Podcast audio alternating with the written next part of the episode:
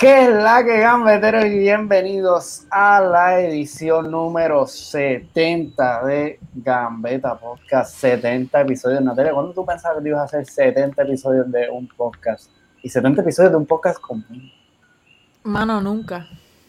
o sea, Jamás. 70. Jamás. Se- tampoco, o sea, vamos, vamos claro. Tampoco es que yo digo contra, me iba a quitar a los 30. No, es No que yo pensé que nunca no iba a tener un podcast. Exacto, es que no, no pensé que iba a tener un podcast que fuera a llegar a 70 y todo lo que nos falta, ¿no? Sí. Eh, pero llegar a, a los 70 y estar donde estamos. y- 70 y semanas, mano. 70 semanas, no y más, porque le hemos metido entre Sí, semanas también y hemos, sí, no, no, no, tenemos, tenemos unas cosas bien chéveres. Así que muchas gracias a toda esa gente que nos ha seguido fielmente en todas las redes, Twitter, Instagram, Facebook, Gambeta Podcast, siempre. Este, estamos más que nunca metiéndole a las redes y no solo eso. ¿Qué pasó? Y no solo eso, eso mismo, es que ahora tenemos también la mejor comunidad de fútbol en Puerto Rico. Mira cómo se mueve ese Discord. Todo el día, todo el mundo hablando. Tenemos entrenadores de Puerto Rico, tenemos eh, scouting Scouts. directo de, de- Desde de España, España. eh, tenemos jugadores puertorriqueños, tenemos empresarios puertorriqueños. El Discord de Gambeta Podcast es donde tú tienes que estar para... Ah, tenemos periodistas obviamente también, aparte de nosotros que estamos ahí también. Este, Madridistas, culés del Tottenham, del Chelsea, hasta del Atlético. Hay gente allí, imagínate. Hay gente del. Arsenal, hay gente del Hay Arsenal, gente del. Arsenal también, es verdad. De verdad que es una es de las mejores cosas que hemos hecho. Ese, ese espacio que tenemos allí en Discord se mueve súper bien. Sí. Así que date la vuelta por nuestras redes, allí está el link para que, para que entres. Y no solo eso, sino que también comparte ese link. Que queremos Full. crear la mega comunidad de fútbol y, el debate y todo. Yo quiero, hasta que yo no pare con alguien en ese Discord que me diga, es que Vinicius es bueno, yo no voy a estar satisfecho. Yo quiero todo tipo de personas en ese Discord. Yo no quiero a los que le van a Vinicius, pero está- Yo no yo no los quiero, no los quiero, no me interesan. No me Bueno. interesan. También tenemos gente que le van al Bayern de Múnich y esa gente estuvo bien contenta el pasado viernes Sí. porque el Bayern de Múnich le ganó 1 por 0 al Hertha Berlin eh, cuando otra vez el Borussia Dortmund dejó puntos eh, más adelante el sábado. O sea que esa gente del, del, del Bayern viven contentos porque pase lo que pase, ese Bayern sigue ganando. Sí. Gol de Kingsley Coman esta vez 1 por 0. Eh, y el Dortmund esta vez dejó puntos contra el Freiburg Sí. 2 por 1. Jeong al 49, Schmidt al 52. Y Moukoko al 76, chamaquito que tiene 16 años, que ya lleva dos goles en esta edición de la Bundesliga. 16 añitos, yo tengo 20 y ya tú. Ya, ¿verdad? Uf. Mira, eh, por otro lado, sabemos que el Bayern, eh, ¿verdad? Se lleva sus tres puntitos. El Dortmund deja los tres en casa del Freiburg y el RB Leipzig viaja a casa con los tres puntitos en el bolsillo. Gracias a un 3-0 que de ahí le, le anotan al Schalke 0-4, goles de Mukiele, Savitzer y Orban. Les costó muchísimo, por lo menos en la primera parte, porque, si te soy honesto, bien lento el ataque y bien cortado el juego. De verdad que me senté a verlo, ¿verdad? Tempranito. Y yo dije, contra, me voy a sentar a ver al, al, al Leipzig, aunque es bastante temprano. Sí. Y nos vamos al descanso y no pasaba nada. Después, pues, obviamente, abren la lata y meten los tres, que era lo que, lo que, lo que uno esperaba que pasara, porque el Schalke 04 con todo y que es un histórico de la Bundesliga, actualmente es colista. Sí. Así que, pues, ¿qué le vamos a hacer? Pero el Bayern, que no pierde, sigue ganando, tiene 48 puntos en 20 jornadas. El RB Leipzig, segundo lugar con 41. Tercer lugar, el Wolfsburg. Ojo, el Wolfsburg con 38. Que le tocó, por cierto, al RB Leipzig en la, en la DFB Pokal. Cuarto, el Eintracht de Frankfurt de Luka Jovic con 36. Quinto, Bayern Leverkusen con 35 y sexto, Borussia Dortmund con 32. A pesar de que dejaron puntos, mira, se están acercando por lo menos a puestos de Europa League. ¿Dónde tú ves esa gente, Natalia? Al Dortmund. Sí, acabándose la temporada, ¿tú crees que, que acaben jugando Europa League? Siento que no sería tan negativo que jugaran en Europa League. Siento que, que ¿verdad? Obviamente esperamos que lleguen a la Champions. Eh, porque eso es lo que se espera de, de uno de los mejores equipos de Alemania. En este caso, pues claramente el segundo mejor equipo de Alemania atrás del Bayern Múnich. Cuidado si el 2.5 o el tercero de- detrás del RB Leipzig. El tercero, cuidado. Pero- Sí, porque ya se le fue la guagua. Sí, pero de verdad me parece que lo que ocurre a mitad de temporada con, con la salida del entrenador, está entrenando el- los está entrenando el segundo entrenador de aquel entonces. eh, siento que no hay una idea de juego clara y que por ende pues, como que no, no se puede esperar tanto. Para mí sería un fracaso con todo y, y la situación que tú mencionas, que es cierto. Para mí sería un fracaso como quiera que acabe en, en Europa. Sería un fracaso, sería un fracaso, pero yo creo que, que por lo menos se entendería. A mí en verdad lo que me preocupa no es qué competición europea jueguen, sino con cuántos jugadores se van a quedar al final de la temporada. Se van a quedar con muchísimos. ¿Tú crees? Porque yo ahora mismo Sí. veo como a cinco afuera. No, yo se van a quedar con muchísimos porque el asunto, el asunto del COVID ha afectado financieramente Coño, a muchos clubes. Sí, y el Dortmund no es uno de ellos. sí. Lo dijo uno de los directivos del, del Dortmund precisamente cuando estaban preguntando de del que más la gente espera que salga, que es este Haaland. Y él decía, mira, pues, dos cosas. Primero, la cláusula de rescisión de Haaland no, no entra en vigor hasta 2022, me parece, o 2023. Me parece que es hasta 2023. Eso es lo primero. Y segundo, que él recalca que no tiene la, la necesidad de, de vender porque la pandemia no los ha afectado tanto económicamente. O sea, Pero yo no lo veo, yo no lo veo como una cuestión de que necesitan vender, sino que los jugadores van a querer salir. Ah, esa es la tercera cosa que dice, que Haaland está contento. No sé. ¿Sabe quién está contenta? ¿Quién está contenta? Yo estoy contenta porque hoy, domingo para nosotros, Yo Grabé el primer episodio de Gambetera. Eso se me Oye, olvidó mencionarlo. Se me olvidó. Gambetera se me olvidó mencionarlo, bendito sea el Señor, ¿cómo se me va a olvidar? Gambetera, un nuevo ofrecimiento, un nuevo producto de parte de Gambeta Podcast. Natalia tiene su, su espacio allí para hablar de, de fútbol femenino. ¿De qué fue ese primer episodio, Nat? Del Real Madrid femenino, específicamente de, de la goleadora Kosovare Aslani. Kosovare que hizo historia en la Iberdrola, ¿no? Metiendo hat-trick. Hizo que- historia, hizo historia y no, y no solo de Real Madrid, porque yo sé que me van a decir que lo que voy a hacer es hablar del Madrid, pero también hablé del Barcelona y hablé demasiado bien del Barcelona. Yo creo que es lo mejor que he hablado del Barcelona en toda mi vida. Son episodios cortitos, empezamos con el de hoy. Está en Instagram TV de Gambeta Podcast y también está al igual que el resto de nuestros episodios en Spotify, Apple Podcast, Google Podcast, YouTube, todo eso. Se Así que moviendo- dense, sí. dense la vueltita. dense Se la está vueltita, moviendo 15 bien chévere. Bien chévere esta gambetera. Gambetera. Oye, y paso, ¿verdad? Cojo a Natalia desprevenida y digo lo siguiente. Si usted sabe de fútbol femenino Vamos, y quiere meterle a un episodio de gambetera, vamos. métase al Discord y dígalo. Usted me llama. Usted llama también, que estamos Usted ahí. para eso estamos nosotros, para hablar de fútbol. Sí. ¿Qué tenemos por ahí, Nat? Mira, pues seguimos con la League On. La League On Uber Eats, que se jugó Sí, entre semanas. Se, se jugó entre semanas el miércoles. El Lyon le gana al Dijon. El PSG le gana 3 por 0 al Nims.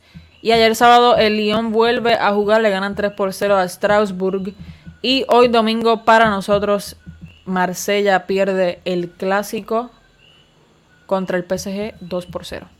Qué clase de corrida de Neymar que nunca ha perdido en su vida contra Sí. el Olympique de Marsella. Qué cor es que yo me yo me quedo me quedo en shock porque yo creo que es uno de los jugadores, si no el jugador más rápido que hay por ahí. Sí. Sin balón.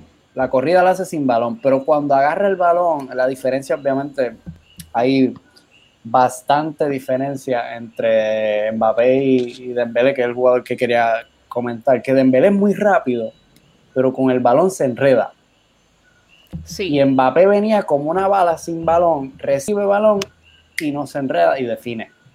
Sí. Eh, Mbappé, desde que lo, desde que lo observábamos en sus principios en el Mónaco, me parece que, que ya desde ese momento uno sabía que el tipo tenía algo distinto, un chip distinto. Eh, que aunque quizás no esté en sus mejores momentos actualmente, que para mí no es nada negativo, el tipo sigue anotando, sigue corriendo, sin importar que, que no esté en la mejor forma. Pero eso es lo que lo diferencia a él del resto de los chamaquitos de su generación, que lamentablemente no son mucho más inconsistentes que él. Y eh, Dembélé es uno de ellos que sabemos que estuvo como una temporada y media o dos en la mierda, porque hay que decirlo como es. Entre lesiones. Sí, y, y son muchos otros. Son muchos otros. y Mbappé tiene ese chip que no lo tiene, son muy pocas las personas que lo tienen. Hay algo, hay algo con Mbappé, esperemos que se materialice. Yo personalmente espero que no se materialice en el Madrid. Cada vez lo, cada vez lo veo más lejos, ¿verdad? Pero sí, sí, sí. Veremos a ver. En la Serie A, que también hay que mencionarla, este, el Inter de Milán le ganó 2 por 0 a la Fiorentina. La Juve de Cristiano Ronaldo le ganó 2 por 0 a la Roma este fin de semana. Cristiano eh, rompió otro récord, Cristiano, o ya está más tranquilo. No rompió el del eso no, fue. me huele que no fue otra cosa, pero no. Es que no, no me acuerdo si fue en esto, si fue en otro. Que el Madrid lo felicitó y todo. El, el goleador más. El, el máximo goleador de nuestra historia y del mundo. Ya he escuchado como tres veces el mismo récord, pero son récords distintos que se parecen. Y también lo que pasa es que nosotros lo anticipamos. Un episodio nosotros lo anticipamos que estaba a punto de romperlo porque recién había empatado el récord. Exacto. Que quizás por eso también nos confundimos, pero eso son cosas de que en Gambeta lo escuchas primero. Es que nosotros estamos adelante. Ahí está. Eso es lo que pasa. Pero sí, eh, de Cristiano me parece que la media que tiene de goles después de los 30 años está es estúpida y tiene, acaba de cumplir 36 y pues el chaval. Oye, y estaba hablando, ahorita estaba hablando de Mbappé, pero hay que hablar de Neymar. Yo estaba, llamé a papi, a los que no saben, papi es culé. Grande. Y me estaba, estábamos hablando de Neymar. Y me dice, me dice específicamente, es que Neymar no es un chamaquito. No. No, mano. Y yo creo que muchos nos hemos quedado con esa mentalidad de Neymar me incluyo porque de verdad que me pasó. Me pasó totalmente cuando, cuando Pablo me recordó que Neymar no es ningún chamaquito. Y es que también él, él se porta aún como un chamaquito. Pero ese tipo ya está al otro lado. ya, jugó más de lo que va a jugar. No solo que se porta como un chamaquito, sino que, ¿verdad? Por la progresión que tenía y las decisiones que él mismo tomó. Aquí no nos vamos a esconder, las decisiones que él tomó nos quedamos esperando el, el pick de Neymar. Sí. Y el pick de Neymar realmente llegó la temporada 2014-2015, triplete con el Barça. Exactamente. Que pensábamos que de ahí seguía y iba a llegar a Balón de Oro. Pero no fue. Pero él decidió otras cosas. Decidió irse a jugar a la Liga Uber Eats a París a ganar más dinero, a ser sí que protagonista y no sé qué. Y todavía estamos esperando el pick Neymar. Yo, oye, yo lo quiero muchísimo y me hubiese gustado que hubiese llegado al pick, pero por sus propias decisiones.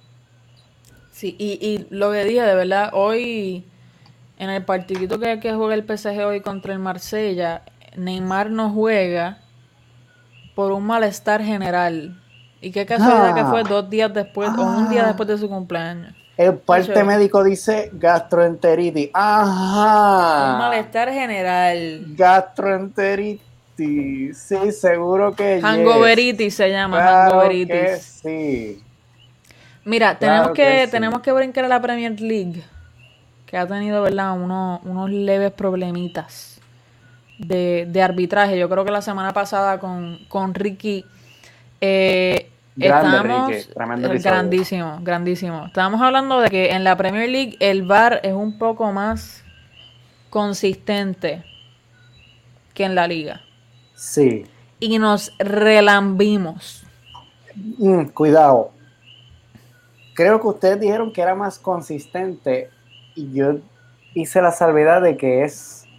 Mira, yo no sé quién lo dijo, pero yo pensaba que había sido tú. Lo que sea. es bien sea, es bien by the book. si hay un offside de, un centímetro, es un centímetro. Si hay un contacto de de, David Luis sobre, sobre X jugador llamado William José de los Wolves. Ahí está. Miren el, el muy mínimo contacto que tenemos por aquí. Miren eso, la rodilla de David Luis ante la bota más pequeña ahí de, de William José. Y yo creo que es importante mencionar que en abril del 2016 salen las nuevas reglas allá de, de la Premier League en cuanto a las rojas en ocasiones de, penal. Y dice... ¿Eso es Premier League o es FIFA? Eso es lo que no sé. yo, eh, entiendo que, yo entiendo que es FIFA, yo entiendo que me FIFA, parece pero que en todas las ligas, sí. Dice, los jugadores que cometan una falta en una ocasión clara de gol no serán automáticamente expulsados. Aquellos jugadores que hayan cometido una falta accidental se irá con un warning y aquellas faltas intencionales serán sancionadas con una tarjeta roja. David Luis en esta jugada vio una tarjeta roja automática. Sí, esto es lo que pasa. en inglés se le conoce eh, como double whammy. Sí. Fútbol. Ah, Perdón, entonces no, no, Adiós, mala mía. Sí, sí, fui yo. Es que bajé la foto y no, sin querer te bajé a ti, mala mía. Ajá. Eh, double whammy, penalti y roja. Lo que pasaba antes. Sí. Si tú eres último hombre, penalti y roja si cobras penalti no es roja. Pero pregúntale a Federico Valverde que se lleva la roja y Marota es último hombre. Ahí sí se puede hacer roja porque no hay penalti. Exactamente. Pero no puedes cobrar penalti y cobrar roja. Eso, eso ya está prohibido en el fútbol. Exactamente. Y el árbitro parece que, es un luz, que, lleva como tres años dormido. Cuatro, y, cinco ya. Y el bar tampoco no le avisan, no, le avisan. Miran, hay un contacto milimétrico de pelos a pelos. Y, David Luis no está buscando. Y, el bar puede decirle, no puedes darle roja. Y el bar no hace nada. A mí en realidad lo que me preocupa es que David Luis no va. O sea, si lo vemos en esa imagen, que desde ahí es que se empieza a caer William José. David Luis no está buscando hacerle una falta. David Luis está corriendo. Yo no sé. Esto no es roja. No es roja y no es penal. No es roja y, y termina siendo peor porque al 72 votan a Leno, el portero del Arsenal. Sí, que juega con 9. Y juegan con 9 y, obviamente pierden. Me sorprende que no hayan perdido por más. Nicolás Pepa al 32 para darle ahí una, un adelanto al Arsenal. Rubén Neves empata el 45 más 5 de penal. Y luego el 49 es Joao Moutinho quien le da el, gol de la victoria ahí a los Wolves, que para mí sinceramente no aprovecharon el estar con, dos más en el campo. A la selección portuguesa. A la selección portuguesa. porque eso allí es una provincia más de Portugal. Oye, y este fin de semana también, este fin de semana no, esta semana sí. Eh, presenciamos historia con uno de los partidos más goleados en la historia de la Premier League. Le tocó al Southampton no es la primera vez que le toca al Southampton, una de las peores goleadas en la historia de la Premier. Esta vez contra el Manchester United, un 9 a 0. Prepárense. Juan Bisaca al 18. Rashford 25. Un autogol al 34. Cavani al 39. Martial al 69. McTominay al 71. Bruno Fernández de penalti al 87 para acabar de joder. Martial al 90 y Daniel James al 90 más 3. Daniel James, que tú vas, del penalti para abajo van sobrados. Sí. Del penalti para abajo van sobrados, de verdad, no, no. Obviamente en el fútbol se aprecia, eh, entre comillas, ¿verdad? Esto es lo, que yo entiendo. Se aprecia que los jugadores, cuando hay una diferencia tan abismal de de calidad en partidos así de goleada, se aprecia que los jugadores no bajen la guardia. Sí, eso es bien bonito. Y, no es solamente un, buen símbolo de, de, ganas para los fanáticos, pero también es un símbolo, un símbolo de profesionalidad ante el rival. Sí, sí, es de, profesionalidad ante todo. Exacto, exacto. Hay que decirlo también que Southampton juega con 10 desde el minuto 2. Y desde el minuto 86 juega con 9. Correcto. Y al 90 más 3 le meten el 9. O sea que hay que tener cuidado. Esta victoria del Manchester United no le sirvió, sin embargo, para ponerse líder porque papá Josep Guardiola tenía una cita en Burnley y Gabriel Jesús al 3 y Sterling al 38 le dieron esa victoria al City. El miércoles también el Liverpool se llevó su segunda derrota eh, consecutiva en casa contra el Brighton en Hove Albion, 1 por 0. Y este fin de semana eh, el Manchester United empató 3 a 3. Tenía la oportunidad otra vez de ponerle presión al Manchester City de, Guardiola. Y al 70 parecía que le iban a poner presión, porque al 70 ya estaban ganando 2 a 3 con un gol de McTominay de mega casualidad, porque el centro viene y McTominay la agarra y él mira para adentro y ve que el balón entró y él ni él mismo se lo cree, o sea, le toma como 3 segundos, eh, como 3 segundos celebrar, ¿no? También golazos de, de, Everton. Ah, un par de golazos y golazos de, Bruno Fernández también, hay que decirlo. Pero Calvin Lewin al 90 más 5 hizo lo que tenía que hacer como buen 9. Lo entrevistaban después en el postpartido, lo empató 3 a 3. Hombre y tremenda asistencia de James. Exacto, hombre, de, hombre, de, hombre del partido. Lo entrevistaban luego del partido, decía, yo sabía que a mí no me iban a dar el primer balón, yo lo que tenía que hacer era esperar el segundo balón está ready para meterlo. Eso es un 9. Eso es un 9. Eso es un 9 lo que él estaba haciendo. Obviamente se queda la gente con, con la imagen, ¿no? De que De Gea quizás pudo haber hecho más. Sí, se durmió. Es la última jugada del partido. Estás ahí ganando simplemente 2 a 3 con un rival que claramente te sabe anotar. Y De Gea no fue muy no estaba muy aguzado ante la situación ahí de, esa falta, y más conociendo a James Rodríguez, que al cual se ha enfrentado múltiples veces. Sí.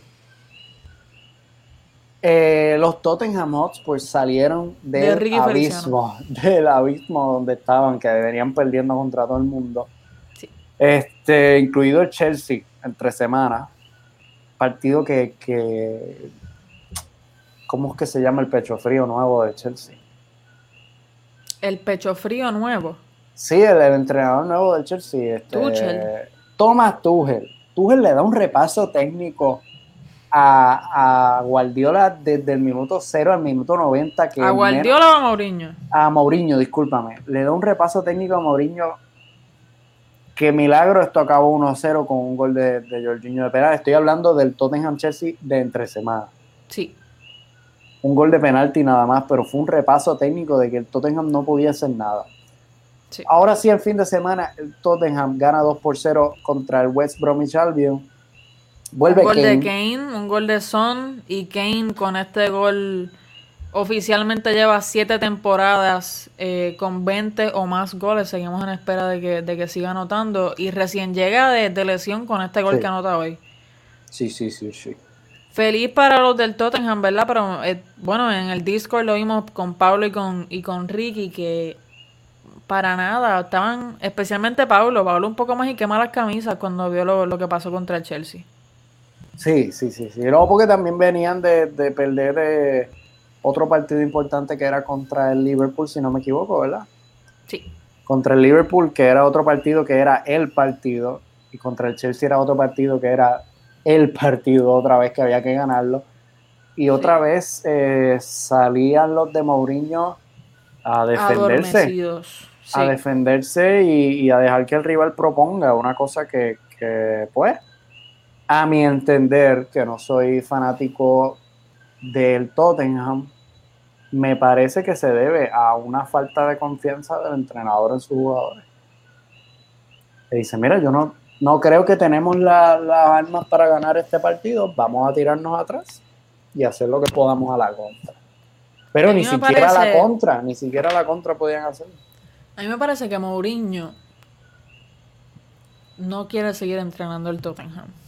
En esa, no, no, bueno, tú vas vestida de blanca, tú lo quieres. Tú estás buscando. No, no, no, en verdad que no. Yo, Mourinho y no, no, no nos llevamos muy bien. No. Yo soy muy Casillas para eso. No es por eso, es que simplemente me parece que ese. Bueno, desde un principio yo nunca me hubiese imaginado a Mourinho en el Tottenham. Es que es un mega reto. Pero es un reto al cual parece que no está muy preparado. Vamos a decirlo así. Yo creo que él nunca ha entrenado, bueno, del Inter de Milán tal vez, y ese no era un Inter de Milán ahí, un mierdero. ¿Qué qué? Y el Porto. El Porto, sí, el Porto. Pero En, ese momento él era, se tenía que probar como entrenador.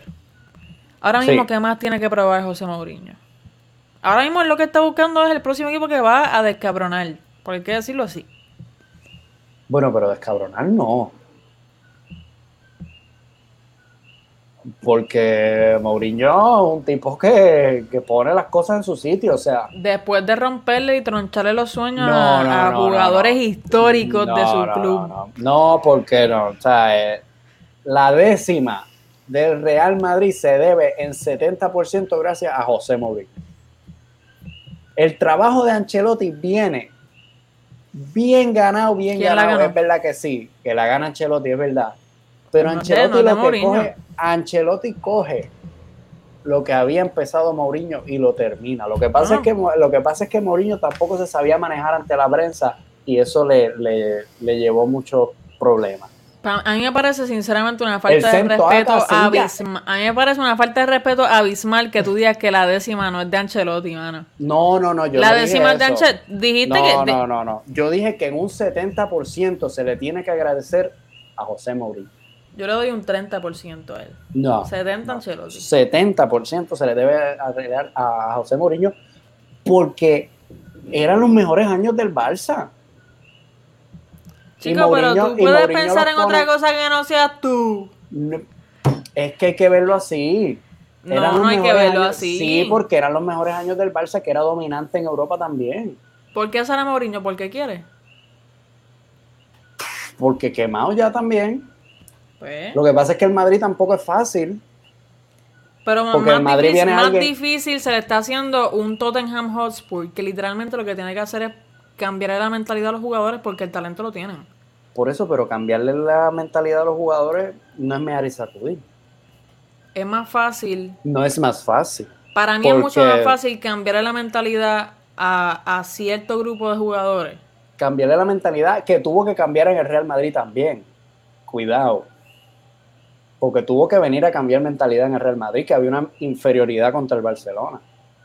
Y por eso es que pasa lo que pasa, porque cuando Mourinho llega al vestuario del Barcelona, se da cuenta, ah, digo, al vestuario del Real Madrid, se da cuenta que tiene de vecino a los mejores que están haciéndolo en la historia y dice, no podemos ganarles técnicamente, vamos a ganarles en Lo que pasa es que está comparando dos clubes totalmente distintos y se me hace bastante difícil la comparación porque, o sea, estamos hablando de un Real Madrid que era claramente el, en ese momento el segundo mejor equipo de España, porque estábamos, muy bien lo dijiste, en uno de los mejores momentos de Barcelona. Y fue así el chip que le cambian. O sea, no, me puedes comparar mucho la situación. Ah, no, me puedes comparar mucho la situación entre el, Madrid y el Tottenham. Porque Tottenham está lleno de un montón de chamaquitos que no saben lo que es ganar. Y tú sabes lo fácil que es ganar un par de juegos, mantener una racha positiva y cambiar la mentalidad de esos jugadores. Y Mourinho no, puede, Mourinho no, no la tiene, Mourinho no la tiene para que esos jugadores no es fácil salgan, mentalidad. salgan de la mentalidad de perdedores que tienen encima. No es fácil cambiar la mentalidad tampoco, porque con una simple racha de victorias consecutivas en el Tottenham la cambia. Pues está bien, pero es que no juega Mourinho, lo que le decía Ricky de la semana pasada. Mourinho no es el que sale a jugar, Mourinho puede hacer todo lo que puede en términos de, charla, en términos de táctica, en términos de fichaje. Pero si salen a la cancha y hacen las pechofriadas que hacen todas las conocemos, semana, Conocemos a Mourinho. Mourinho va a hacer una de dos cosas. O se va o vota todo el mundo. Ninguna se va a ir. se va a ir Se va a ir porque no va a poder hacer borrón y cuenta nueva con el Tottenham. Ninguna de las dos. ¿Y qué va a pasar? que- ¿Qué va a esto- pasar? este es el problema, porque cuando ¿Qué- llega al Madrid viene de ganar triplete con el Inter y ganándole en Ujú. semis al Barcelona. O sea, venía con un subidón mega cabrón. Y ahora venía de donde? De que lo votaron del United. ¿Por qué lo votan del United? Por el Porque tremendo tampoco da entrenador que fue. Ah, Tampoco ok, estamos talla. llegando. Tampoco da la talla, pero tampoco le dan la oportunidad de, de crear vestuario. Le están dando la oportunidad al Tottenham. Más o menos. El ¿Tú en serio piensas que el Mourinho COVID- no se va a ir? El COVID tampoco le ha ayudado. Y entonces, por ende, si no va a poder cambiar el, No la plantilla, ¿Cómo se va a ir? ¿Para qué se va a quedar? Conocemos a Mourinho, ¿para qué Mourinho se va a quedar allí? Porque tiene, tiene mucho Mourinho margen, allí? tiene mucho margen de mejora. Yo, sinceramente, no lo veo así. Si es, un su- es una tremenda camada de jugadores, me va a decir que él no puede poner Es una- la, la mentalidad que ya le ha puesto a Harry Kane y a Heung-Min Son, que es el jugador más letal de Europa. Está bien. Recuperó en Don Belé, que era el fichaje más caro en la historia del, del- Oye, va con calma. Ese ¿Qué no es pasa, que- Mourinho. Mourinho no va con calma por la vida. Este es- por eso es que se dijo que era otro Mourinho, porque es un Mourinho que ya lleva Es la el mismo cabrón. No, no es el mismo. Es el mismo cabrón de siempre. Y ese es tipo, si no tiene la oportunidad de fichar, No de votar a par de pelagatos, se va a ir. Ya te lo digo yo que no es el mismo. ¿Qué ha cambiado? Experiencia. ¿Experiencia Años. de que, de que lo voten? Experiencia y años de muchas cosas, no solo de que lo voten. ¿De qué De bregar con la prensa, de bregar con vestuarios grandes. Y el, el vestuario que más difícil se le ha hecho es el vestuario más chiquito. Entrenaste al No, lo que pasa es que ese es el en- problema. entrenaste al Inter de Milán. Entrenaste al Real Madrid. Entrenaste al Chelsea. Al Manchester United. Y se te está haciendo difícil el Tottenham, mano. El es Tottenham, que ¿qué ha ese tipo, Tottenham? Mourinho, lo único no que tiene que hacer es. 80. ¿Qué qué? El Tottenham no gana desde los 80 un título. No, disculpa. Mucho, mucho después, mucho después, después me quedan. Mucho después, me parece que, que 2000 o 1900, Mira. entre 1900 y 2000 y pico es el último título que gana el Tottenham. Lo que pasa es que la gente ve Mourinho y piensan que viene el título rápido. No es eso, no ¿Por es qué eso. no le Yo no pienso que misma- viene el título. Yo pienso, No, pero la vara de exigencia está bien alta. pues si hasta Ricky no los dijo. Por eso, pues Ricky La vara de exigencia está alta. No, mano, a mí me parece que no es un problema. A mí me parece que es exigencia a un club que nunca ha exigido. A unos Pues fanáticos eso que nunca han exigido. Pues eso toma tiempo. Y Mourinho, el tiempo lo mide por fichaje. el Mourinho de antes. Ese es el problema, que es el Mourinho de Es antes. que tú lo estás diciendo como si la gente fuese, o sea, así, es capaz un de tipo cambiar. distinto, es un tipo distinto. Se me hace difícil creerlo. Y no o sea, y ahora mismo, de los últimos tres, de los últimos tres partidos, ¿contra quiénes que ganan contra el todopoderoso West Bromwich Albion? Porque yo contesta no estaría como del Tottenham, pierdes contra el Liverpool, pierdes contra el Chelsea. Eso no es solo pecho friada de la plantilla, eso también es pecho friada de un entrenador que como tú dijiste no confía en su plantilla. ¿Y cómo tú esperas que un entrenador se quede si no confía en su plantilla? Oye, pero Mourinho lleva rato tratando de cambiar la mentalidad Y no ha sido capaz. y no es capaz, pues le va Pues- a tomar tiempo y entre tanto tiene que salir con las tácticas defensivas que lo hace, que esté bien o esté mal. Eso es, Es otro patético y mejor era que se quedara Pochettino. No, porque Es Pochettino era patético. otro que estaba quemado. Y que Estaba tampoco había quemado. ganado, y tampoco había ganado nada Sí. y no le había y no fue capaz de quitarle la mentalidad de que habían perdido la Champions. No, porque ese es otro nice guy de la vida. Por Que es eso. lo que dice Mourinho. Entonces, es- esa es la mierda, que entonces, ¿de dónde, ¿de dónde ponemos la vara? De Pochettino, que tampoco ganó nada.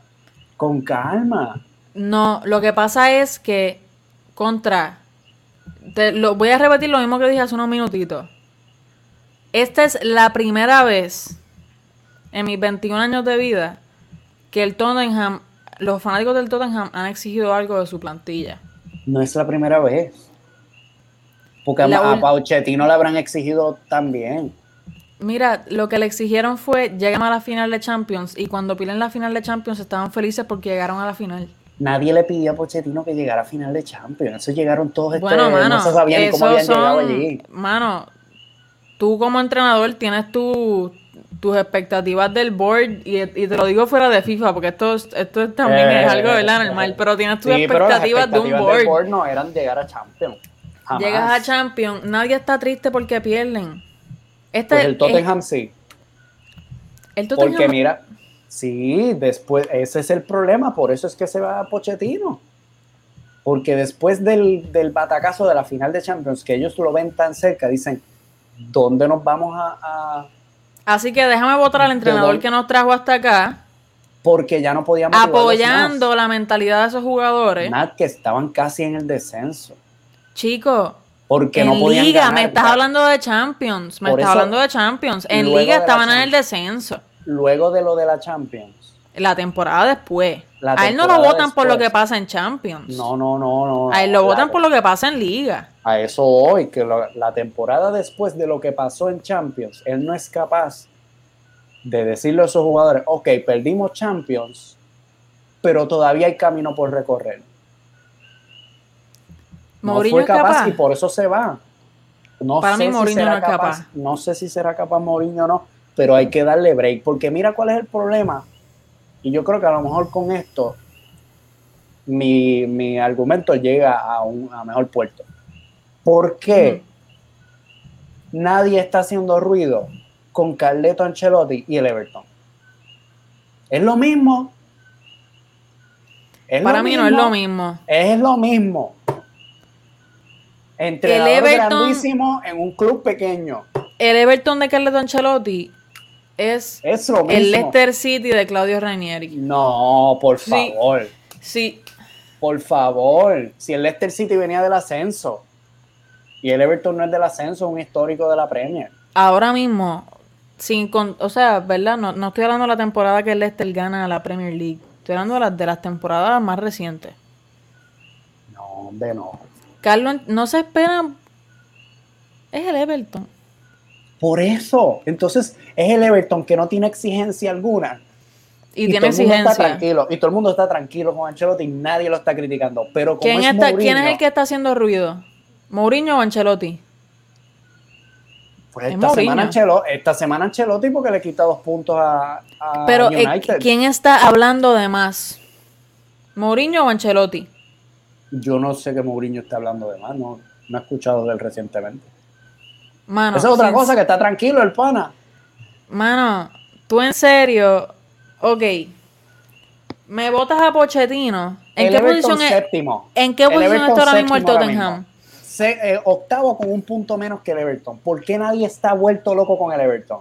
Porque el Everton no está haciendo bien. Para, No, pa- pues, esto para el Everton es sobre la media. Pues para el Tottenham tiene que ser sobre la media también, No, porque mira no porque llegaron a una final de Champions. Y después. Ese Después Pochettino es- se embarró, pero antes eso estaba todo bien. No, porque no es lo mismo. No es peor porque es Mourinho el que, el que solamente es capaz de ganarle West Bromwich Albion. No es solo contra el West Bromwich Albion El Manchester. City se mamó al Liverpool este weekend con 1-4. El Chelsea más inconsistente no puede ser.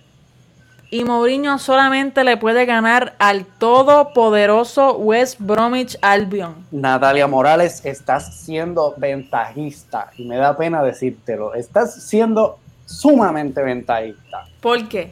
Porque la vara de medir del Tottenham no puede estar en la final de la Champions. Cuando No tú llegas estar. a una No, final no, de Champions y tienes una consistencia bastante chévere en las temporadas anteriores de la Premier League antes de que votaran a Pochettino. ¿Consistencia de qué? Mano, de por lo menos todo. por lo menos te quedaban en un cuarto lugar sólido. De perder todo. Es que no había consistencia tampoco. ¿De qué? Es peor estar en octavo lugar solamente capaces de ganarle a West Bromwich Albion. Porque hay que mirar de dónde vienen. ¿De dónde vienen? De que después que pierden la Champions, el batacazo mental es tan fuerte. ¿Qué hizo Mourinho? ¿Qué ha hecho el Mourinho allí? batacazo mental es tan fuerte que caen bien abajo en la tabla pierden todos sus partidos y Pochettino no es capaz de levantar el ánimo del vestuario. Llega Mourinho. Lo que es el problema que tiene Mourinho es que es cabrón y que es ganador. Yo pensaba que había cambiado. No, pero así es que tú lo recuerdas. Tú me dijiste que, que, cambió, así que no es ni cabrón pero ni lo otro. lo recuerdas, por eso es la exigencia, porque mucha gente lo odia. Y por eso es que la Mourinho gente se Mourinho se hizo que lo odiaran. Pues exacto, pues está bien. Pero por la capacidad inmediata que tenía de decir, y que él casi va, va para el banco. Fue una buena decisión, yo no digo que no, lo que pasa es que los odió. Lo hizo mal, no lo hizo de la manera correcta lo hizo de la manera correcta. Lo que pasa es que la Está prensa en Madrid es una tú cosa Tú dices lo que tú quieras. Cuando el jugador no puede salir de ese culo, el problema no es de la prensa, el problema es del entrenador que lo hizo mal. Y un entrenador tan terco, tan egoísta, no es capaz de cambiarle la mentalidad a unos nice guys. Que ganó la liga de 100 puntos y le quitó una Copa de Rey al Barcelona el mejor Barcelona de la historia le gana una liga y una copa. Es que yo no estoy minimizando las acciones de Mourinho. Estoy diciendo que Mourinho no es para el Tottenham. Yo estoy diciendo que Mourinho no es para el Tottenham. ¿Y para quién entonces? Para los grandes de la vida. No, pues ese es el problema. Entonces, ¿dónde? Esa es la, la contradicción. ¿Dónde está el Mourinho del Porto en el Tottenham? El Mourinho del Porto no tenía nada que perder. Ahora mismo tampoco. Por eso se hace Porque lo que, lo, último, ¿qué tienen que perder? Que lo voten otra vez. La reputación. la reputación para mí, eso ya está perdido desde que lo votaron del Chelsea y de Manchester United. ¿Ve? Más perdido no puede estar. Pero no está perdida porque tú misma le estás exigiendo. Chicos. La gente del Tottenham tiene que cogerlo con calma. Ya vendrán los resultados. Y si no vienen, después hablaremos de la sesión de, de Mourinho. Pero te digo una cosa. Te digo una cosa no hay diablo después de Mourinho. Yo no sé a quién van a traer al Tottenham que vaya a motivar a esa gente. A Julian Nagelsmann. por favor. Eh, no sé, no sé. Lo que sí venías diciendo es que el City le mete un 4 a 1 al Liverpool. Qué partido tan malo. Aunque fue un 1 a 4, no me importa, me quedé dormido. Qué partido tan malo. No fue malo, es que tuvimos que esperar hasta la segunda oh. para ver algo. No, pero el fútbol malo, ¿no? cortado, este, no me gustó. Mejor estuvo el, el, el Barça Betty. Y después dicen que la Premier era mejor que la Liga. Contra cuando un 3-3 entre el Manchester United y el Everton del todopoderoso Carleton Ancelotti, pues sí. ¿Ves? ¿Qué? Ese es el problema. ¿Cuál es el problema? Para mí la, la liga mejor, sigue siendo mejor que la Premier, pero pues. Nada. 4-1 le gana el City al Liverpool. Primera victoria del City en Anfield en 16 años. City tiene 14 victorias consecutivas. Empatan récord y tienen 5 puntos arriba de todo el mundo en la English Premier League. No solo eso, sino que es me disculpa que estoy aquí buscando las sí, Sí, sí, no te preocupes. Es el. estoy buscando las estadísticas de Mourinho. Mira a ver si la tiene adentro con Mourinho y el Madrid. Eh, esta, este racha de 14 victorias consecutivas. 34 partidos que no ha ganado Mourinho. 34 partidos. Que no ha ganado. 37 ha ganado en el Tottenham. 34 a 37. Sí. Estás contando empate. Sí. No lo, los bueno, por eso te dije que desglósame. 71 partidos jugados, 37 ganados, 17 empatados, 17 perdidos. Que vivan las tácticas de don José Mourinho. Búscate las estadísticas del último año de Pochettino. Es que no es el último año el que hay que contar, ah, hermano. Sí, sí, sí. Esos seis meses después de la Champions, para mí no son lo importante Sí, eso cuenta. Eso cuenta. No es que, no. de la Champions. de la Champions no vale un carajo. Cuando tú estás seis meses después de perder una Champions en la mierda, yo creo que tú te puedes identificar con eso. Por eso mismo te lo digo. Te puedes identificar con que en la Champions nada. En la Champions nada. Y ojalá que este año se les dé algo. O por lo menos este que, que, lleguen más allá de, de, de un fucking ridículo en los cuartos de final en semi, cuidado. Pero previo a eso, perdón, que fue un 8-2, como fue un 8-2, pensaba que había sido en cuarto. La cosa es. Hacemos los ridículos en semi. Ahora hacemos los ridículos. Como- Total, el Madrid ni a cuarto ni a semi. En el, con el Ajax se queda, pero eso es lo demás. Con el Ajax de... Ajá. No, Nosotros no jugamos contra el Ajax esta... ¿Jugamos contra el Ajax? sé ni contra quién fue que se eliminaron, No, no, pero no. no llegaron ni a cuarto. Ah, ya, tú dices la temporada pasada, sí, fue, fue el Ajax, fue el Ajax. Pensaba que estabas hablando de esta. Y Yo no, no es contra el Ajax que me toca. No, no, contra el Atalanta. Este Mira. episodio. Este se nos episodio las peligra. Se nos fue. de las manos hace como media hora. No me Cuéntame las importa. estadísticas de Pochettino, es lo que yo te digo. Que lo que estaba tratando de decir era que las 14 victorias consecutivas. son la mejor racha. 239 partidos. No, no, no me metas, no me metas todo lo de, lo de Pochettino, los últimos seis meses. Coño, mano, si Sí, nos porque vamos por los últimos seis meses, hasta Betoni tiene un mejor récord que, que, que Pochettino. Pues ese es el. hasta que que- Pochettino en el PSG tiene un mejor récord que, to- que, los últimos seis meses del Tottenham. Pues eso es lo que hay que mirar. Porque como yo, como yo mejoro. Te- se va, cómo- se va, mira, te lo voy a se poner va. en Si hay que mirar eso, si hay que mirar eso, ¿por qué no estamos mirando concretamente al Atlético de Madrid de Diego Simeone? ¿Qué carajo Porque tiene el que ver? Diego, Diego Simeone se puede quedar 15 temporadas más en Atlético de Madrid. Y Pochettino no. No es lo mismo, por Es favor. lo mismo. Pero Natalia, pero a final de Champions y pierdes. no es lo Es mismo. lo mismo. No es Ganas par de derby y se acabó. no es lo mismo. Paciencia con Simeone, pero no con Pochettino, ahora te digo yo. Como si yo fuera el defensor de, de, de Simeone, que me he buscado en todos los discos de Puerto Rico, me he buscado peleas por, por el cabrón de Simeone también. Lo que estaba tratando de decir, 14 victorias consecutivas es la mejor racha de Mourinho. De, mira de Mourinho, es que no puedo ni... ¡Te tengo loco! 14 victorias consecutivas es la mejor racha de Pep Guardiola en su historia en, en liga. Sí. 14 victorias consecutivas, la mejor racha. Eh, como decía anteriormente, Liverpool tres victorias, tres derrotas consecutivas. Estoy, estoy vuelto loco. ¿Quieres hablar de los errores de, de Alisson? Sí. Ya que estamos calientes, En, en realidad, o sea, como que no tengo mucho que, que entrar en los errores de Allison, pero lo importante que sí, que sí me resultó bastante, un dato bastante fuertecito, es el hecho de que un portero de Liverpool no, no la cagaba tanto, no cometía tantos errores. Desde la final de la UCL, de la UEFA Champions League, lo que hizo Karius. me da una pena brutal, Carlos. Porque A mí también, pero el daño psicológico que tuvo ese muchacho, hasta amenaza de muerte a él y a su familia, y después de, después de su paso por el Liverpool, no ha podido, creo que ha jugado dos partidos nada más en, en fútbol profesional, no ha podido levantar. Pero los errores de Allison, como falta de concentración, no sé si es falta de concentración o es eh, ego.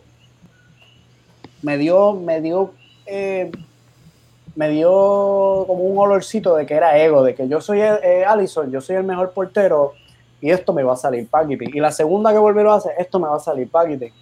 sí. Me dio como ese, ese, ese de esto.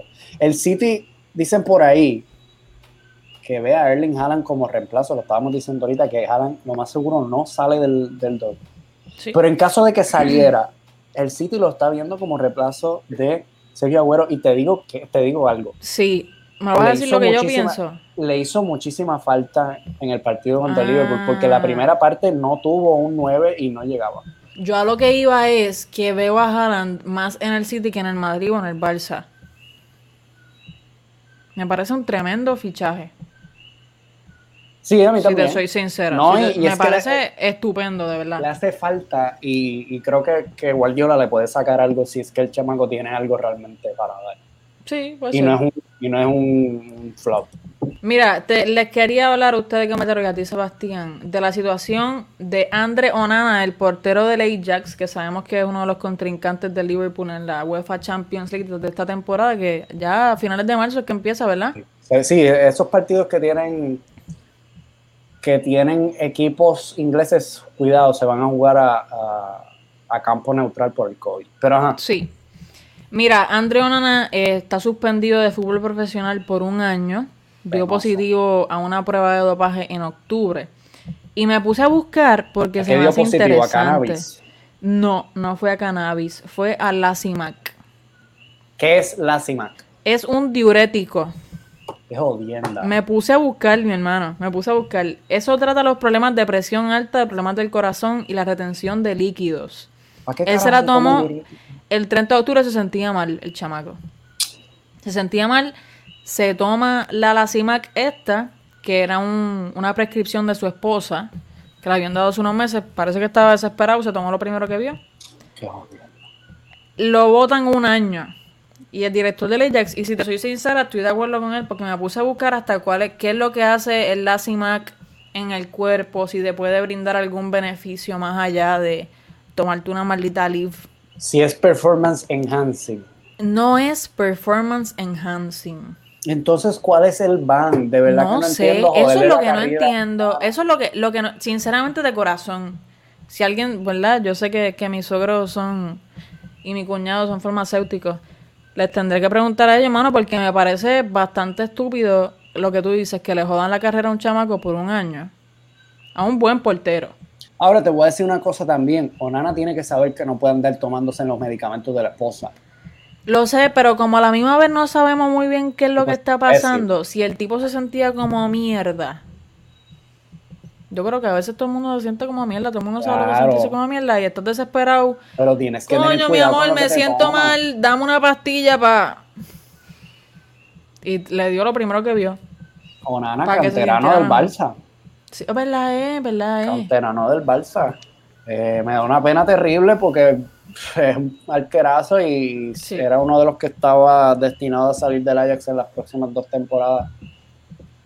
Cuidado si, cuidado si Mourinho lo llamaba, era uno de los fichajes. Pero Natalia no quiere escucharme. mío. Nada. Te pasa por dejarme con el micrófono bajito los últimos dos episodios. Ese es el problema. Cabezón. Ese es el problema. Oye, en España, ya que estábamos hablando de Mourinho y todo esto azul, Cuéntame. en España se jugaron los cuartos de final de la Copa del Rey que están más calientes que el Switch del Sol. La Copa Ah, del Rey de verdad está en otro nivel. Sí. El Almería, tremendo partidazo, hay que decirlo, venía jugando con los suplentes en la Copa del Rey, cosa que causó un poquito de debate en España porque llegaron a cuartos y jugaron con los suplentes contra el Sevilla, que era como básicamente decirle al Sevilla, no me importa, juega. Ajá. Pero aún así, lo- los, los suplentes eran los que venían jugando toda la Copa del Rey y habían llegado a cuarto. Finalmente se elimina el Almería contra el Sevilla 1 por 0, gol de Ocampo al 67. El Levante logró eliminar al Villarreal Roger 1 por Martí. 0. 1 por 0 también, Roger Martí al 120 más 1. Casi, casi nos veíamos penaltis en, en aquella llave, pero Roger Martí nos cagó los penaltis. Sí. El Betis eliminado contra el Athletic de Bilbao ya lo tenía asegurado. Minuto 84, gol de Juanmi. Pero en la última jugada dejan solo a Raúl García. le el tiran más un rata centro, de todos. Le tiran un centro, van para adentro. Y el Athletic 1-4 en penaltis con dos paradones de Unai Simón que apunta a crack. Unai Simón, me encanta Sí. ese portero. Pero. ¿Lo puedo decir rápido para salir de esto? No, no, no, no, no, porque esto no se puede decir rápido. La llave de los cuartos de final es el Granada 3. Fútbol Club Barcelona 5. Escucha la novia de diciendo, ya terminó. Ojalá, estoy ojalá. empezando, estoy empezando.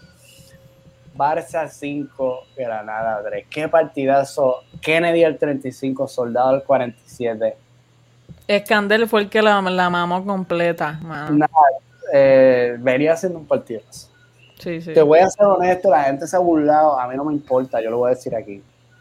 Grité como si fuera una final de Champions.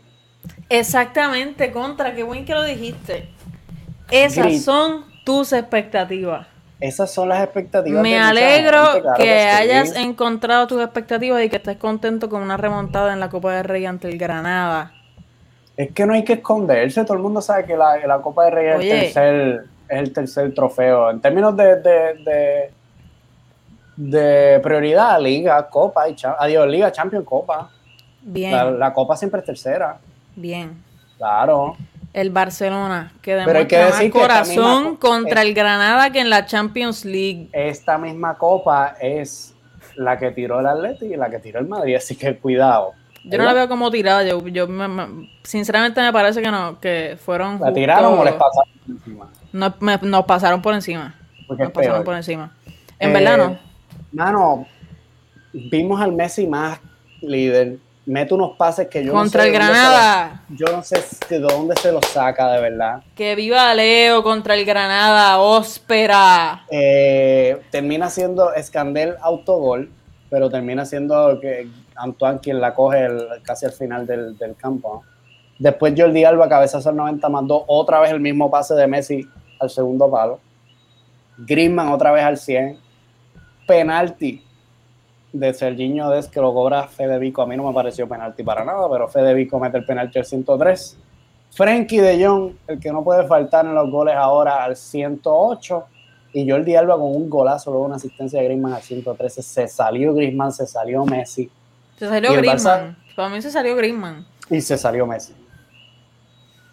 Pero chicos, hablamos un poquito más de Griezmann. Ese es el problema de ustedes, que no quieren escuchar de Messi, que Messi no marca. Lo que pasa es que, Clara, no es eso, no es eso. Está bien que Messi hizo un partidazo, el de Griezmann fue mucho mejor. Háblame de Griezmann un ratito. El de Messi fue mejor. Me El cago en ti. Pero tú sabes cuál es el problema, que nosotros no tenemos que escoger porque los tenemos a los dos. Está bien. Pero, pues, Me alegro mucho. Me partidazo, alegro mucho. partidazo de Messi. Las Eh, semifinales se juegan este miércoles, la ida de las semifinales. El Sevilla contra el Barcelona me parece, ¿verdad? Sin, sin minimizar el Athletic Club contra el Levante, que va a ser también una llave excelentísima. Pero el, el Sevilla contra el Barcelona va a ser un partido para recordar si llegan ambos bien, que ambos están llegando muy bien. El Barcelona con, con seis partidos, si no me equivoco, consecutivos con victoria y el, el Sevilla con siete. Es que vamos muy bien, vamos muy bien. Y, dijiste ahí, no escucha el Madrid. ¿Contra quién juega el Madrid? Chico, pero es que ya yo te admití que nos pasaron por encima. Tranquilo, Ah. que no tienes que Ah, rochar. ya, ya. Ya, lo No, hablamos hace menos de cinco minutos. Yo sé que estás mordido porque te tengo ya el paro. Pero tú No tranquilo, escuché, que yo no estoy más escuché, relax fue- que tú. Discúlpame, discúlpame. Yo, yo más relax no puedo estar. Cuéntame de, de ese, de esa mega remontada que le hizo Real Madrid al Lo que pasa es que, Huesca, el A liga. diferencia tuya, yo no vengo a aplaudirle a Real Madrid por remontar ante el Huesca. Tú le Ah, aplaudes al Barcelona por remontar al Granada, pero yo no le, yo no le aplaudo al Madrid. Eh, Tú si lo hubieses aplaudido sincera, al Madrid por remontar ante el Granada. No te hagas la nueva aquí.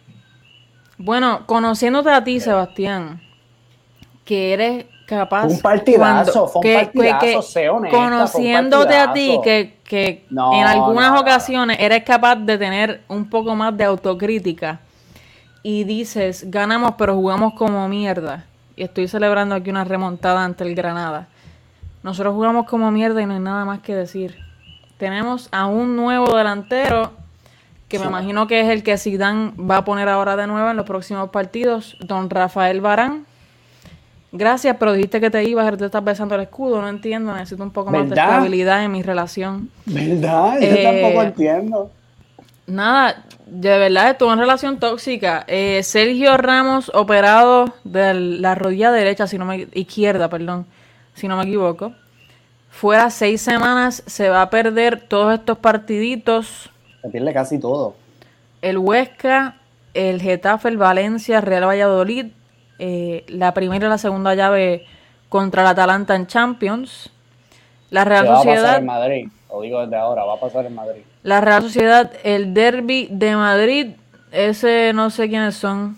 ¿Quiénes son esos? Los que están debajo El del Elche. Atlético. El Elche y el Celta de Vigo.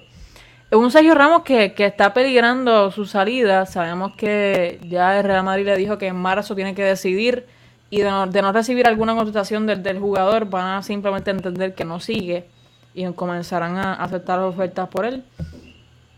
Eh, Que triste no por tienen que demás. aceptar ofertas nada porque él queda libre. Exacto. Eh, pero triste por demás que, que si esto en realidad vienen siendo los últimos meses de Sergio Ramos en el Real Madrid, se va a perder 1, 2, 3, 4, 5, 10 juegos. Se pierde, 10 juegos. Sí, dos meses. Triste por demás, triste por demás. Dos meses pendiente de evolución, porque Exactamente. ¿verdad? La- una lesión de rodilla tampoco es fácil. Pregúntale a Ansumane Fati. Sí, eh, dos cositas rápido con, en verdad una, porque la otra ni me interesa. El Madrid oficialmente finaliza el mercado de fichajes de invierno sin fichajes. Recordamos que el último fichaje de Real Madrid fue Ferland Mendy. Y antes de seguir, porque se me había olvidado que tenía esto por aquí. Hazard, otra vez KO. Ahí Me no, esa encanta. portada no dicen el contrato este faraónico que arruina al Real Madrid. Ahí no, ¿verdad? Ahí no, no dicen nada. Lo que pasa no- es que Bartomeu no lo mandó porque mi presidente no es tan rata. Ah, Mira, exacto. Y tampoco dicen coronavirus- 160 millones que se gastaron en Es Hazard. que, y chicos, por no- lo menos dentro nada. del club mío no existe este sistema de ratería eterna. Mm, ¿Me sí, al revés, Yo te lo puedo des- No yo hay te ni lo puedo- elecciones. No hay ni elecciones. Eso allí ¿Cómo que no hay Florentino... ni elecciones si Florentino dijo que se va a postular ahora mismo para las elecciones? sí, ¿cuándo Deja de hablar mierda, ¿Y deja de cuándo las va a convocar? Sebastián, mi hermano, está Pasa que le dio. COVID, le dio COVID y está cagado de que si las enlía, está cagado. Bueno, por lo menos no está como Miguel Romero que le dio COVID y sigue por ahí pachangueando en San Juan. ¿Está bien? Está bien. Mira, eh, lo que ocurre, me disculpan, ese es el Dios. alcalde de San Juan, para los que Gam- no son... Gambeta, Gambeta 70, política, sí. Gambeta, 70, vino, vine virá. Mira, Gambeta 70 y hasta Miguel Romero se llevó su agua. Esto aquí está. Háblame de Hazard, porque no, la voy a poner otra vez aquí. pónmela, pónmela. Mira, eh, estoy totalmente de acuerdo contigo con que este es el contrato faraónico que arruina al Real Madrid ahora mismo. Lo que pasa, te digo eso porque aunque esté de acuerdo, pues por lo menos mi presidente no saca esas cosas detrás de las espaldas de los jugadores. Bueno, Eh, Zidane le tuvo que dar ahí un día de break para que se recuperara. Aparentemente el belga estuvo llorando unos cuantos días de cuando se enterara de su lesión. Eh, no voy a leer todo lo que se ha lesionado. Esta foto la podemos subir en nuestras redes sociales, pero es que estamos cortos de tiempo. Voy a leer esto que está por aquí. Desde que llegó al Real Madrid ha pasado 283 días de baja y se ha perdido 43 partidos. Eso es lo puntual. Luego nos menciona ahí cuáles son exactamente la- las lesiones que ha tenido.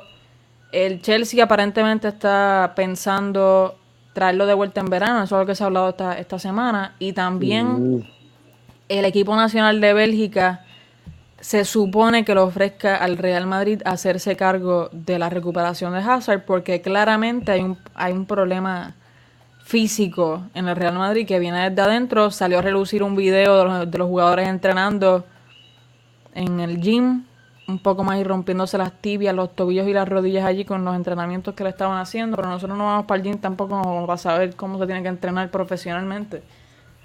Pero obviamente se están haciendo las cosas mal y me parece que no es mala idea esa de que Hazard se vaya a hacer su recuperación en Bélgica. Y me preocupa porque, ¿verdad? En, en tema serio ya, no por lo del tema serio. O sea, el Madrid se dejó 160 millones por Hazard. Sí, Y Hazard no tiene un entrenador que lo ayude. sí, no, exacto, sí, sí, 100%. 100%. Porque yo, sabemos que Zidane no de esto. O sea, el Hazard no tiene un entrenador que lo ayude. Y vuelvo, sin ánimo de joder ni nada. Compara con Dembélé. Que Kuman lo ha cogido, lo ha sentado. Kuman, sí, Kuman sí, Kuman pero sabemos que... Exacto, a eso iba, a eso iba. Y, iba. y- y va, ha, podido, el chamaco hasta ahora no se ha roto, Sí. va bien, está jugando bien. Sí, Kuman O sea, es que- un tipo muy, muy paciente y eso me encanta de, de Kuman. Es más bien paciencia fuera de, Me imagino que los apoyará también, pero lo, lo que más público se hace es la paciencia que tiene con los jugadores a la hora de lesionarse. Y lo psicológico, mano, lo psicológico que yo Sí. creo que, que siempre se, se, se desprecia en el fútbol y juega muchísimo más de lo que la gente piensa. Yo creo que lo de Hazard, más que todo, es un tema psicológico, porque en el Chelsea no se lesionaba, mi hermano. El Es verdad que tiene como siete 29. partidos. Sí, sí. Es verdad que tiene 29 ya y pues Sí, pero no tiene prepararse de sentido. otras, de otras maneras, pero, pero, tampoco pero tiene es, sentido. es estupidísimo. Para mí es, es- se me hace difícil pensar que en el Chelsea no pasó nada y de la noche a la mañana en el Madrid de todo. Como que para mí no es tanto psicológico, sino que contra Chel- el Hazard en un videito de, de YouTube del Chelsea dice que él no iba para el gym, que, que el, el- el fútbol no es en el gym, es en el campo. Sí. Y me parece que, que no se están... Sí, pero también Los que entrenadores físicos del Real Madrid me parece que no están puntualizando. Aparte de que Zidane no lo está haciendo bien, whatever. Pero me parece que lo, lo de los entrenamientos físicos en el Madrid también viene siendo un problema hace tiempito. Oye, ¿y qué hay, hay noticias de Vinicius esta, esta semana? Dicen que, que el club ya no, lo, ya no lo quiere, que si llega una oferta que se va. Bueno. No. Eh, Mira, ¿quieres eh, hablar yo- de Sevilla Getafe? Quiero hablar rapidito, especialmente yo sé que tú me quieres puntualizar lo de los entrenadores, pero antes de eso quiero puntualizar aquí una fuerte y pronta recuperación a don Lucas Ocampo, que está en su mejor momento. Sí. Puras casualidades de la vida. ¿No te crees que Ricky Puig le dijo algo a este mediocampista para que lo matara antes de que llegara la llave contra el Sevilla en, en Copa? ¿No te parece? A mí sí.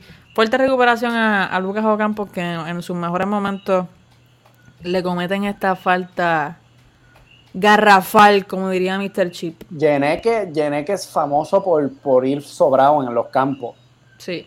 Yo, te digo que, yo creo que Ricky Puig le dijo... 70, cam- 70, 70, este, palos al, al Barça también. Eh, y esta entrada, Yené, como tú bien dices, se lleva la expulsión por esa entrada. Sí. Lopetegui se lleva la- una roja también por protestar esa entrada. Bordalás se lleva, por el enfrentamiento con Lopetegui, se lleva una roja. Y el Getafe va a apelar la roja de Yené y la, ropa, la roja de Bordalás. ¿Pero por qué? Por rata. O sea, no entiendo. de Van a llegar allí a las oficinas de la liga y van a decir, pero si es que pregunta a Bartomeu que me pidieron que lo lesionara porque este, esta semana es contra ellos en Mira, Copa. Bartomeo, Bartomeo, Sergio Bartomeo. Es Ay, Bartomeu capaz. Bueno, Por lo menos ganaron, y, ganaron igual del Papu Gómez. ya Sevilla está bailando como el Papu, por lo menos. Ay, eh. Eso Vamos. sí. Y en Sevilla también se jugó otro partidazo, esta vez en el campo del Betis. Abre el marcador Borja Iglesias. Míralo ahí. Abre el marcador Borja Iglesias al 38. Luego eh, Kuman aprieta el botón de pánico, mete a Pedri primero y después mete a Messi al 57. El segundo balón que toca el argentino para adentro, gol al 59.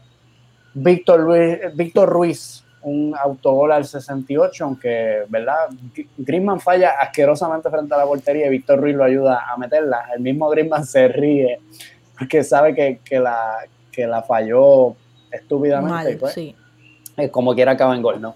Eh, luego Víctor Ruiz, esto le cuenta como Se reivindica. No, no, no. Eso es una 55, simple reivindicación. doblete básicamente y Trincao. Ay, Trincao, cómo la mete Trincao, que lo estamos viendo ahí en la imagen. Cómo la mete Trincao, que, que coge el palo y lo revienta también. Qué grande Trincao. Le hacía falta porque Sí. él después dice en rueda de prensa que no, que no le hacía falta, que si puede ayudar al equipo con gol. Pero eso es mierda.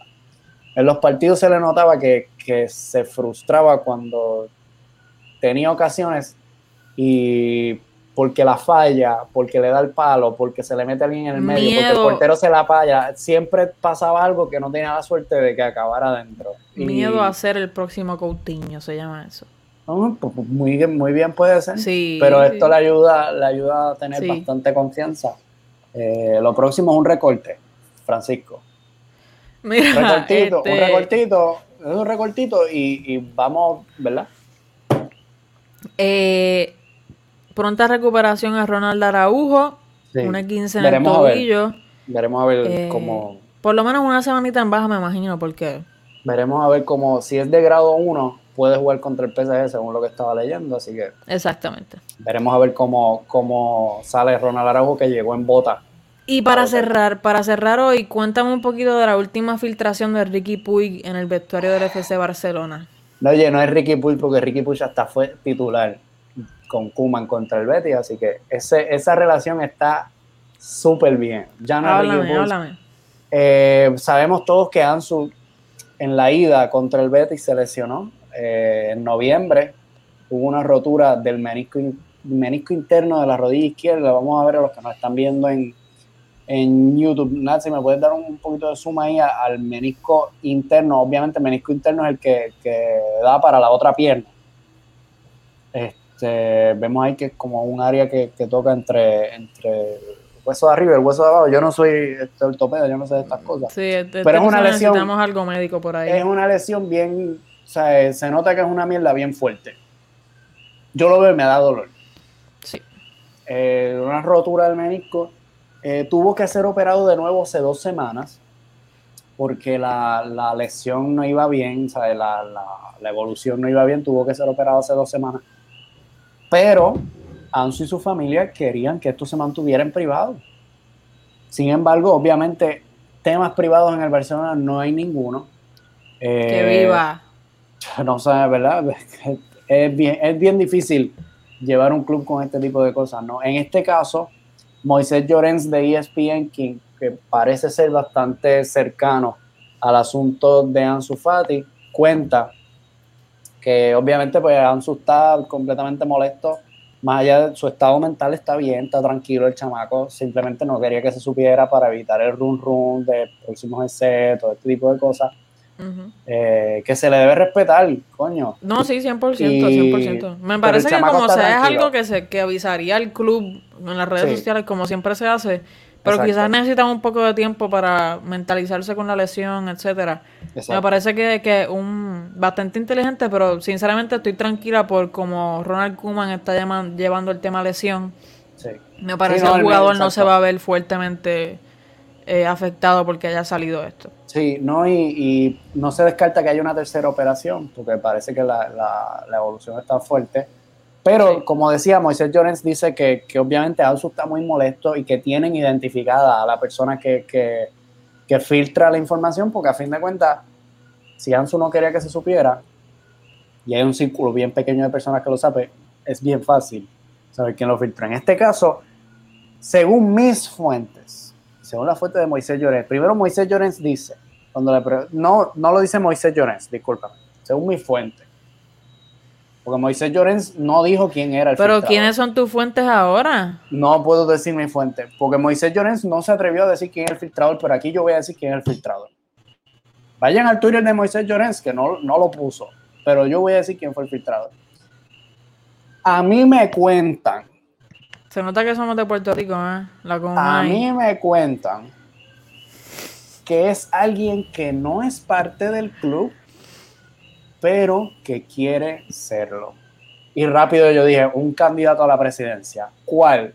Y mi fuente me dice, bueno, el doctor Cugat, Ramón Cugat, es quien está operando a Ansu Fati. Averíguate a ver de quién es pana Ramón Cugat. Y Ramón Cugat es pana de nada más y nada menos que de Víctor Font, que anda haciendo todo tipo de cosas para ganar esta, esta elección y anda suelto como gavete.